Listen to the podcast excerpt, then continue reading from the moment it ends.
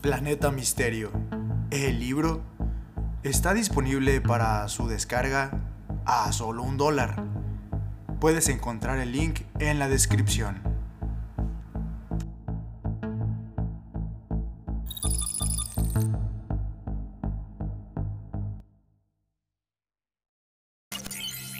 Segundas oportunidades. Parte 1. Desde abajo. Sin importar cuán lejos nos lleven los viajes interestelares, ni cuánto se pueda desacelerar el envejecimiento, algunos aspectos de la civilización humana no han cambiado en lo más mínimo. Comprendí esto desde mi infancia, pues yo mismo formo parte de un eslabón fundamental y, sin embargo, frecuentemente menospreciado en la cadena de suministro alimenticio de la galaxia. Pero bueno, Ojalá quien lea estas notas tenga un poco de paciencia, porque mi narración contiene hechos bastante peculiares. Esperen, se los juro, no tengo intención de buscar la condescendencia ajena, mas debo hacer hincapié. El resto de la gente subestima demasiado mi trabajo. No me sorprende. Cuando se descubrió cómo aprovechar por completo la energía solar, todas las industrias avanzaron a pasos agigantados y, desde hace décadas, la mano de obra predominante está conformada por robots. Los hay para innumerables propósitos. Construir rascacielos, educar en las escuelas, trabajar en fábricas de vehículos. Hay robots de todo tipo. La planta de procesamiento donde estoy asignado no es la excepción.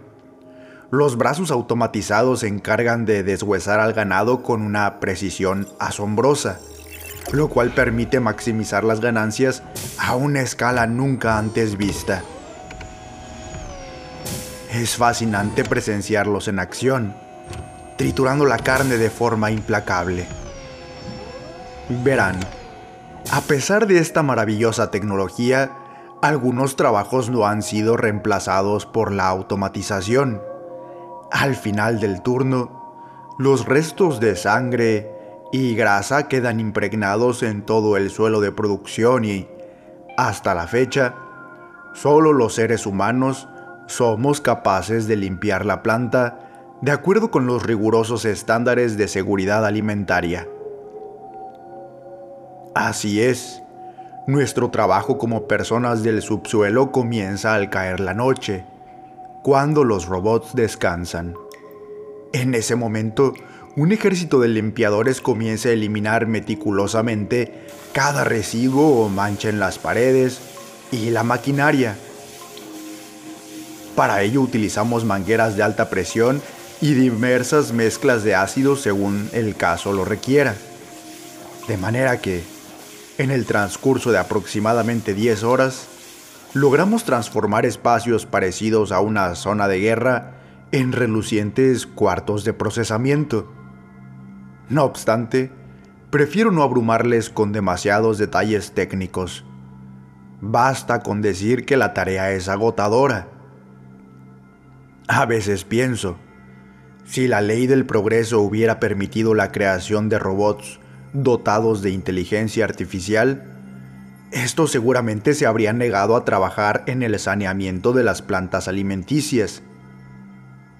En fin, este empleo paga las cuentas y, tal como ocurrió con muchos otros colegas, mi carrera en las labores de limpieza comenzó a muy temprana edad. Nunca supimos hacer otra cosa. Nuestro lugar está aquí, en el subsuelo y la oscuridad, mientras los demás disfrutan de vidas acomodadas en las alturas de los rascacielos. Por cierto, si alguno de nosotros trae descendencia a este mundo, la criatura nunca verá la luz del día. El destino de cada limpiador está escrito, firmado ya con tinta indeleble, junto a su apellido. Intentar subir a la superficie sería un esfuerzo inútil, pues la ley del progreso, con todos sus sistemas de seguridad, nos reconocería de inmediato. No podemos negar nuestro origen. Llevamos marcas muy particulares de nuestro trabajo inscritas en la piel. Como dije con anterioridad, se trata de un empleo esencial, pero profundamente menospreciado. Disculpen, no quiero deprimirlos, solo escribo esto para dar un poco de contexto. La historia que en realidad quiero contar es sobre alguien que cambió las cosas en una ocasión. Este hombre siempre me ha caído muy bien. Es un excelente trabajador y siempre ayuda a sus compañeros. Es un limpiador ejemplar. Si alguien pudiera señalarle algún defecto, tal vez sería su indiscutible afición a la bebida, aunque, a decir verdad, la embriaguez constituye un rasgo compartido entre la gente de esta comunidad, ya sea para mitigar el dolor físico causado por el trabajo o simplemente por diversión. A pesar de ello, este individuo logró lo imposible en una ocasión y nadie se enteró de ello. Nadie excepto yo, que he seguido sus pasos cuidadosamente hasta descubrir su secreto. Explicaré cómo ocurrieron los hechos. El viejo fue padre de un niño que abandonó las profundidades. Pero eso no es todo ese niño también llegaría a aventurarse hasta las estrellas para formar parte del escuadrón espacial de la ley del progreso. Como ya se imaginarán, criar al pequeño no fue una tarea sencilla. Las difíciles condiciones de vida empeoraban a medida que el viejo intentaba adquirir los peculiares suministros para el muchacho. Y es que, aun con su inexperiencia en la crianza, el hombre sospechaba de características extraordinarias en su hijo. No, no era una cuestión de amor incondicional nublando su juicio. Lo cierto es que Simon poseía cualidades verdaderamente especiales. Tenía un intelecto superior al de los otros niños. Aprendió a hablar a muy corta edad y devoraba cada texto que se le ponía enfrente. No obstante, las comunidades de limpiadores carecen de escuelas o bibliotecas y las tiendas solo ofrecen productos básicos. No existen libros ni enciclopedias en este entorno. Además, aquellos pocos con conocimiento del alfabeto solo pueden obtener información a través del periódico oficial de la ley del progreso. Ante esta situación, el viejo recurría a los traficantes de alcohol para conseguir libros reales provenientes de la superficie. En muchas ocasiones, incluso llegaba a vender sus propias raciones de alimento, pero nada de eso importaba. La prioridad era asegurarse de que Simon comiera adecuadamente, descansara lo suficiente y tuviera más material para leer. Él se lo merecía. La paciencia y el amor del viejo dieron frutos en el muchacho. Su ingenio se desarrolló rápidamente y el chico pronto encontró formas de superar las limitaciones impuestas por la vida en los barrios de limpiadores. Falsificar billetes oficiales, modificar instalaciones eléctricas, manipular dispensadores de gas. La mente de Simon sabía aplicar el conocimiento de los libros para el beneficio de su hogar. Por ello, a los 12 años de edad, en lugar de ser enviado a limpiar carne, grasa y sangre, el joven se quedó en casa y pasó ahí toda su adolescencia. El viejo observaba con orgullo cómo el diminuto departamento se llenaba de todo tipo de artefactos inventados por su hijo. A pesar de las largas jornadas laborales, el cansancio y la penumbra, el padre era feliz. Simon también lo era. Sin embargo, no había futuro para él en el mundo subterráneo. Nunca lo hubo para personas como él. Así había ocurrido durante mucho tiempo y así seguiría haciendo siempre. Pronto el chico se convertiría en un hombre, e inevitablemente el viejo se atormentaba al pensar en las grandes cosas que Simon podría lograr en la superficie. Conductor de naves, ingeniero satelital, programador de robots. El muchacho podría hacer tantas cosas si no fuera por su desafortunado apellido. Solo el alcohol ayudaba a mitigar la culpa por haber traído al mundo a ese pequeño genio. Les repito, todo esto lo sé porque yo mismo vigilé lo ocurrido, aunque eso lo explicaré más tarde. Por ahora diré que cuando el hijo cumplió los 18 años de edad, el viejo simplemente no pudo resistir más y, al salir del trabajo, se dirigió a los traficantes que alguna vez le proporcionaron cientos de libros. Eran pilotos muy hábiles, desertores del escuadrón espacial. Esta vez el viejo les tenía una petición muy diferente. Se acercó a tres de ellos en el puerto de embarque de alimentos y les habló sobre su hijo, explicando por qué el destino del limpiador no debía ser para él. Los traficantes no se conmovieron con la historia, pero aceptaron conceder el favor solo con una condición, otorgar el 50% de su sueldo durante el resto de su vida. Era un alto precio. Aún así, el hombre habría dado el 100% de ser necesario. Ambas partes cerraron el trato. El viejo regresó a casa y Simon lo recibió con un fuerte abrazo, como de costumbre. Tras preparar un par de raciones, ambos comieron en silencio. Ninguno de los dos solía hablar mucho durante la cena. La mayoría de las veces no era necesario. Un intercambio de miradas, una sonrisa ocasional, eso era suficiente para saber que todo andaba bien. Esta vez fue diferente. El viejo rompió el silencio para explicar el plan. Esa misma noche, Simon volaría a la superficie. Llevaría consigo las últimas raciones de la despensa y, solo con eso, se enfrentaría al mundo de arriba. Se despidieron durante un largo rato. Conversaron sobre la superficie, el mundo subterráneo y maldijeron las estrictas reglas de la ley del progreso. Horas después, al salir del departamento, Simon prometió hacer lo necesario para regresar.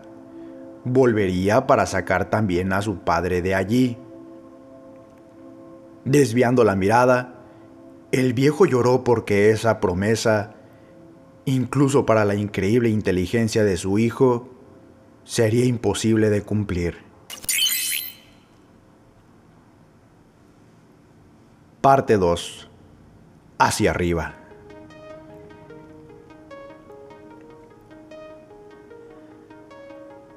El puerto consiste en un enorme pasillo con amplios andenes donde se envían toneladas de carne hacia la superficie. Padre e hijo lo atravesaron siguiendo la ruta sugerida por los traficantes, quienes esperaban en el andén 455. La noche era fría y los robots dormían. Siempre ha sido más eficiente mantenerlos inactivos cuando no hay luz solar disponible. Pero sin importar hacia dónde voltearan, los brazos metálicos adornaban cada rincón de las paredes y un montón de cables poblaba el suelo. Debían tener cuidado de no tocar los bordes de aquellas serpientes de titanio, pues hacerlo despertaría a las máquinas. El viejo se limpiaba las lágrimas al caminar y el joven miraba con asombro el interminable laberinto. Durante el trayecto, Simon intentó adivinar cuántos contenedores había en aquel lugar. La cifra estimada no tenía sentido alguno. Constituía una cantidad excesiva de comida, incluso si esos andenes suministrasen a toda la galaxia. Como he mencionado anteriormente, yo fui testigo de todos los detalles de esta historia. Por ello dejaré en claro lo siguiente. La observación de Simon fue acertada, aunque, a decir verdad, yo tampoco entendí el exceso de alimentos durante mi primera visita al puerto. Esperen, llegaremos a eso más tarde. Por ahora, basta con decir que los traficantes cumplieron su parte del trato. El joven abordó con entusiasmo la nave de transporte y su padre no supo más de él. Claro, eso era de esperarse. Sin embargo, en lo más profundo de su ser, el viejo conservó por siempre la esperanza de ver otra vez a su hijo. Fue muy difícil vivir sin Simon. En el trabajo, en las calles subterráneas, en el departamento, el recuerdo del pequeño siempre acompañaba al padre. Además, los suministros escasearon rápidamente pues la mitad de su sueldo iba a parar a manos de los traficantes y, poco a poco, los hermosos artefactos e inventos del joven fueron vendidos para poder costear las raciones de comida. Eso no fue todo. Con el paso del tiempo, el viejo recrudeció su hábito por la bebida, agravando aún más la deuda con los pilotos ilegales. Su existencia carecía de otro propósito. Trabajaba para pagar licores traídos de la superficie, luego se embriagaba en un intento desesperado por olvidar a Simon. Más le era inevitable pensar en su sonrisa, en su maravillosa inteligencia o en la vida que llevaba allá arriba, lejos de la sangre del ganado y de su obsceno apellido. Deben saberlo, los traficantes son implacables al cobrar deudas. Nadie quiere meterse en problemas con ellos. No obstante, hasta cierto punto, son individuos bastante honrados. Años más tarde, mientras el viejo trastabillaba a través del puerto, uno de los pilotos intentó calmar la incesante agonía del desdichado hombre. Derek, así se llamaba el traficante que caminó hacia él, extendió un periódico oficial en sus manos. Aquí lo tienes, anciano. Tu chico lo ha logrado. No entiendo. No sé qué dice aquí, respondió el viejo. Acércate, mira bien la fotografía. Es tu muchacho, ¿ves? Tu deuda no ha sido en vano. Derek señalaba la portada del periódico con su dedo. En ella un hombre alto y robusto posaba estoico al lado de una nave espacial. Tenía la barbilla en alto, apuntando hacia las estrellas su rostro reflejaba valentía. Aunque había cambiado mucho con el paso de los años, no tenía duda. Era Simon.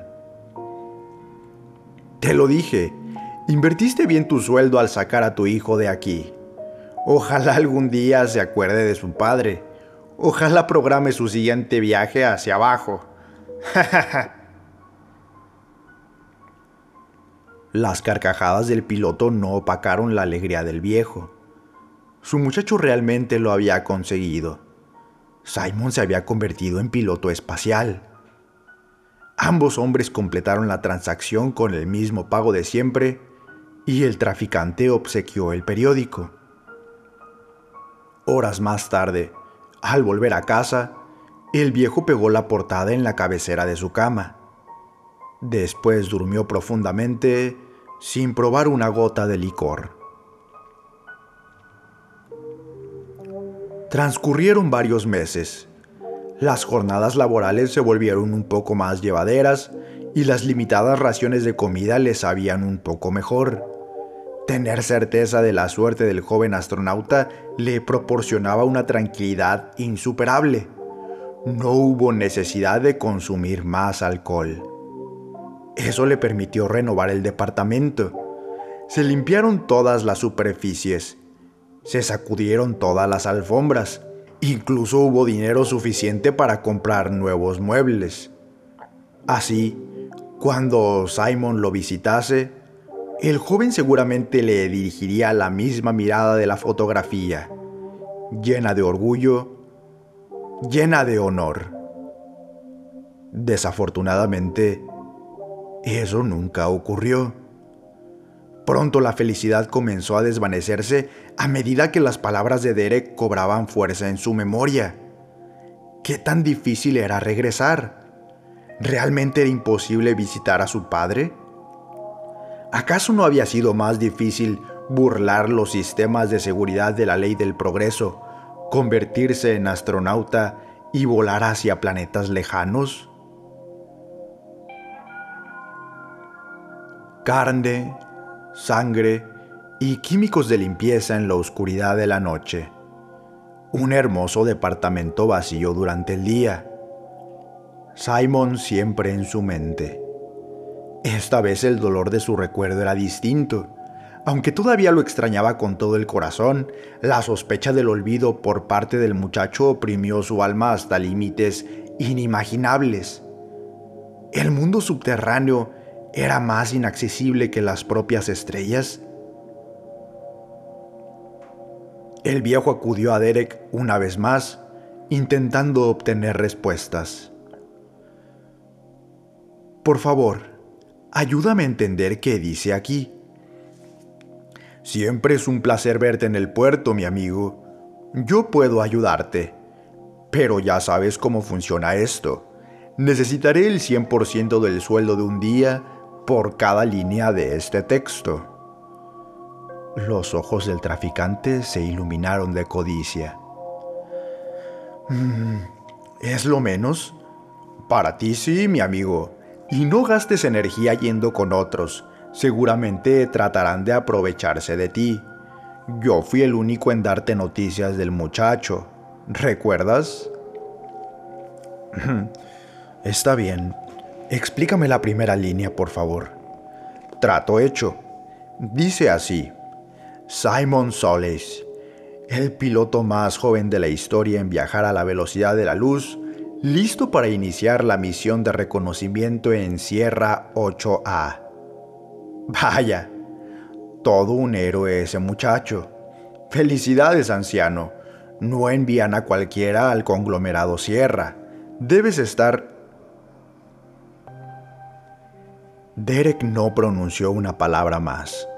Aunque le habría encantado guardar algunos días adicionales de sueldo en sus bolsillos, la expresión de tristeza en el rostro del viejo era demasiado evidente. Sintió compasión por él.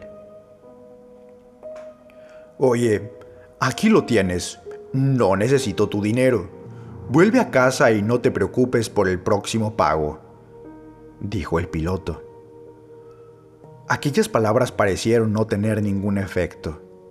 El anciano guardó el recorte del periódico en su bolsillo y, en silencio, caminó sin rumbo fijo por el puerto de alimentos.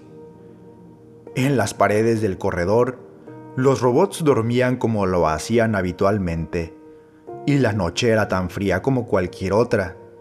Pero esta vez, al viejo no le importó despertar a los imponentes titanes de metal hizo una breve parada para comprar una botella de licor y continuó su despistado camino a través de los andenes. Mi hijo no vendrá, repetía el hombre en su mente. El cambio de apellido de Simon era prueba suficiente. El joven nunca cumpliría su promesa. La botella no tardó mucho en vaciarse. Por suerte, los andenes y las pandillas de traficantes se extendían por todo el horizonte, así que el viejo no dudó en comprar más alcohol. Horas y un par de botellas más tarde, la luz del amanecer comenzó a acariciar los circuitos de los robots, por lo que el hombre buscó refugio en el andén 888. Allí durmió durante el resto del día con el nuevo apellido de Simon resonando en su mente. Soleis. Simon Soleis.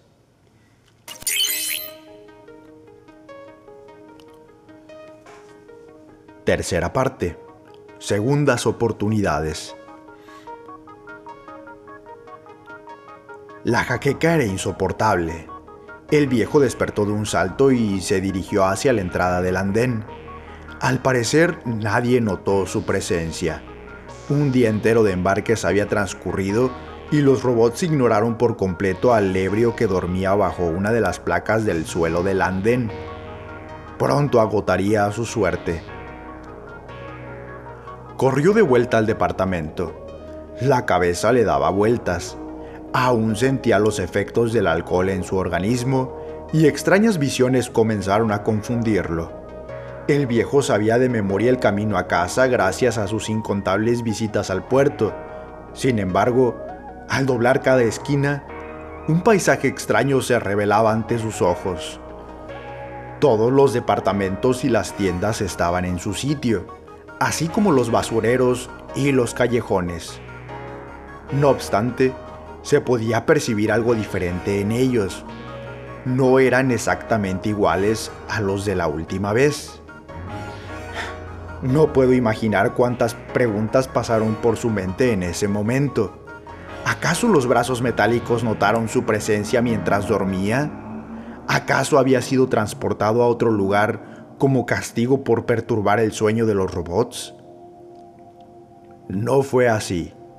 Realmente se trataba del mismo barrio y, después de varios minutos, llegó al mismo departamento donde siempre había vivido. ¿O no? Algo andaba mal.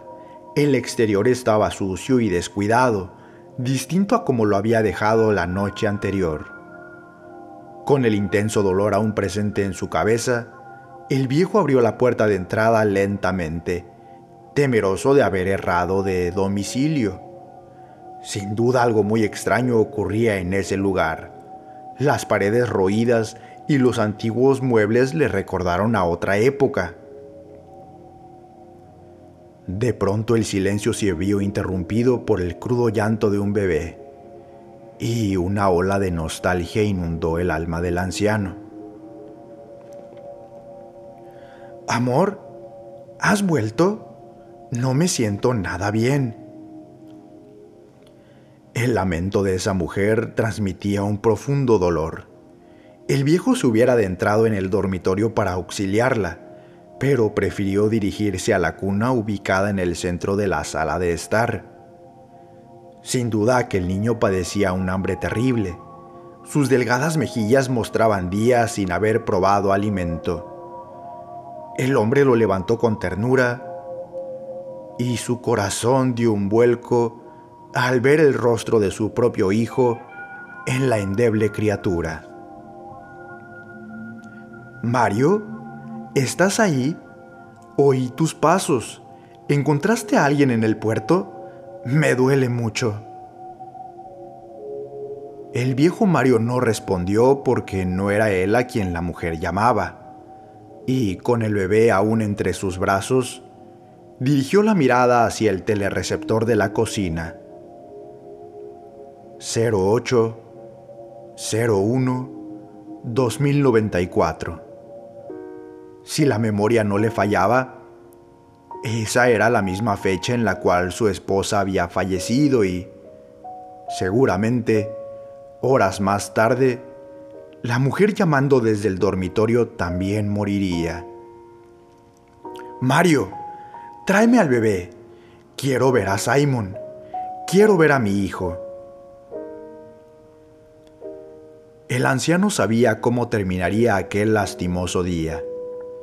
Carmen abrazaría al bebé durante mucho tiempo antes de morir. El joven Mario volvería demasiado tarde con medicamentos y, a partir de ese momento, juraría ser el mejor padre posible para Simon. Esa había sido su vida. Aunque quizá esta vez podría ser diferente. Mario, ¿qué estás haciendo? Tráeme a mi hijo. Mario, Mario. Los gritos de la mujer se desvanecieron a la distancia.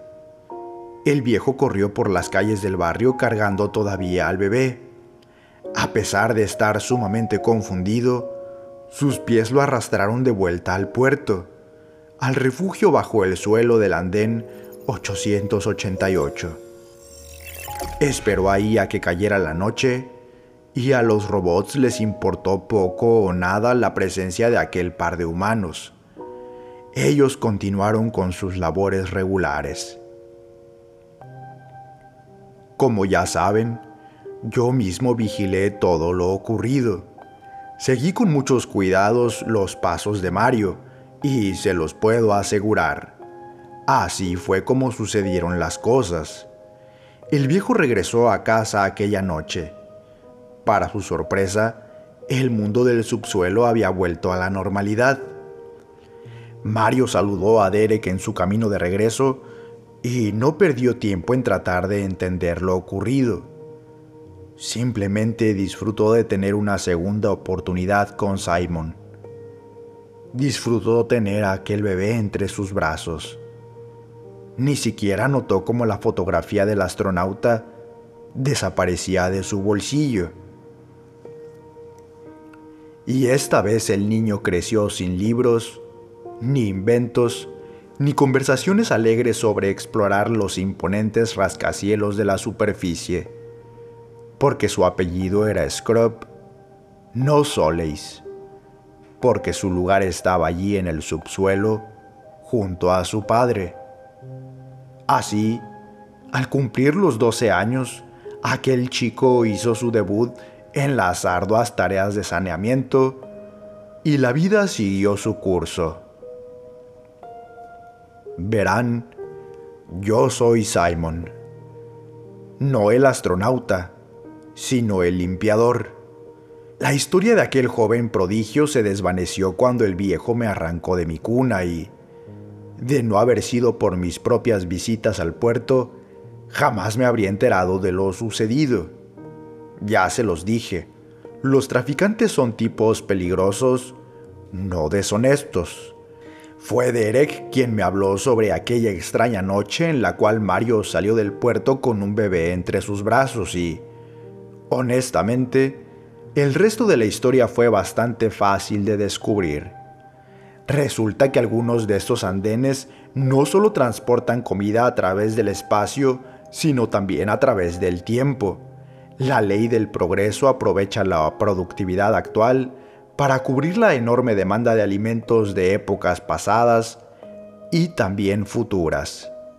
Los robots cortan la carne durante el día. Los humanos nos encargamos de la limpieza durante la noche. Es un sistema perfecto. Me permitiré decirlo una vez más. El viejo es un tipo excepcional. Siempre ha sido un excelente padre, un gran amigo y el mejor compañero de borracheras. Fue bueno vivir con él. En fin, hoy cumplo la misma edad que tenía Mario cuando visitó el andén 888 el muy estúpido nunca se preocupó por intentar entender cómo funcionan los embarques a través del tiempo, pero yo sí. Así que planeo darme un regalo de cumpleaños bastante especial. Esta noche regresaré a aquella trágica ocasión cuando un bebé inocente fue arrebatado de su moribunda madre. Le dispararé al viejo antes de que él consuma su crimen y, seguramente, con eso también borraré mi propia existencia. Por alguna razón me pareció adecuado dejar por escrito el testimonio de mi atrocidad, aunque probablemente mis notas se desvanezcan en cuanto logre mi cometido. Así debe ser. Así eliminaré esta anomalía. Mario tuvo su segunda oportunidad y el joven Simon quien siempre debió estar en las estrellas, también tendrá la suya.